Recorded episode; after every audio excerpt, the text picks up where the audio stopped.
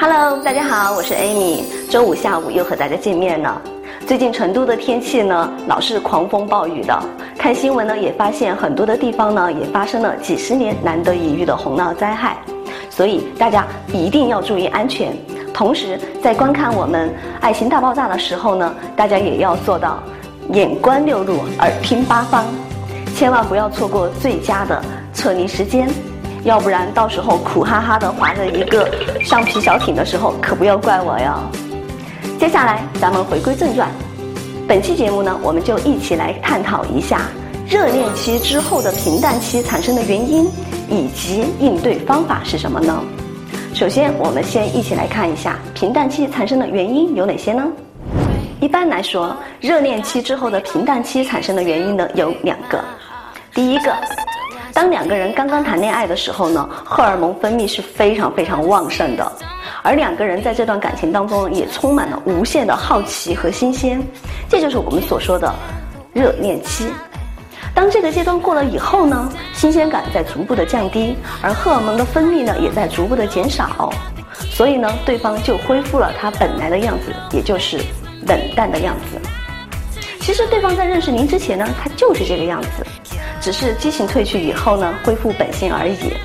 至于第二种原因，则是在热恋期之后，您的吸引力下降了，对方兴趣变淡，造成的平淡。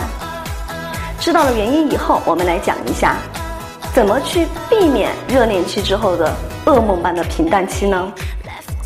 如果您的爱人热恋期之后变淡，是因为他本性如此的话呢？要么适应，要么 say goodbye，因为一个人的性格是非常非常难改变的，除非发生一些重大的事情造成他快速的去改变，要不然接下来的日子可能他都是这个样子。所以呢，如果您希望你的另外一半是开朗大方的，那么在刚刚接触的时候，你就应该多了解、多观察他跟他身边的朋友、陌生人之间的一种态度或者是脾气。因为在荷尔蒙的作用之下呢，他对您是疯狂状态，但是对其他人可依然是一种普通的状态。相对于第一种原因呢，第二种原因会复杂很多，也就是提升对异性的吸引力。首先要学会了解男人的心理，所以呢，建议大家多去阅读一些关于男性心理方面的书籍。其次，外貌真的很重要。所以，当你每次出现在他面前之前呢，一定要记得把自己打扮的闪闪发光。底子一般没有关系，因为没有丑女人，只有男女人。第三点，心态非常重要。一个老是抱怨、消极、自怨自艾的女人呢，很难获得一个男人的青睐。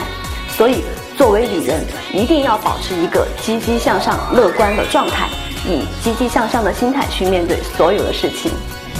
第四，不要忽视男人的征服欲，没有完全被征服，才能够最大的引起对方的兴趣。所以，不要拒绝异性朋友，因为你要让他知道您是一个非常有异性缘的女人，要让他随时保持危机感。但是呢，一定要注意拿捏有道。最后呢，啪啪啪真的很重要，因为没有谁会拒绝一个和自己完全契合的另一半。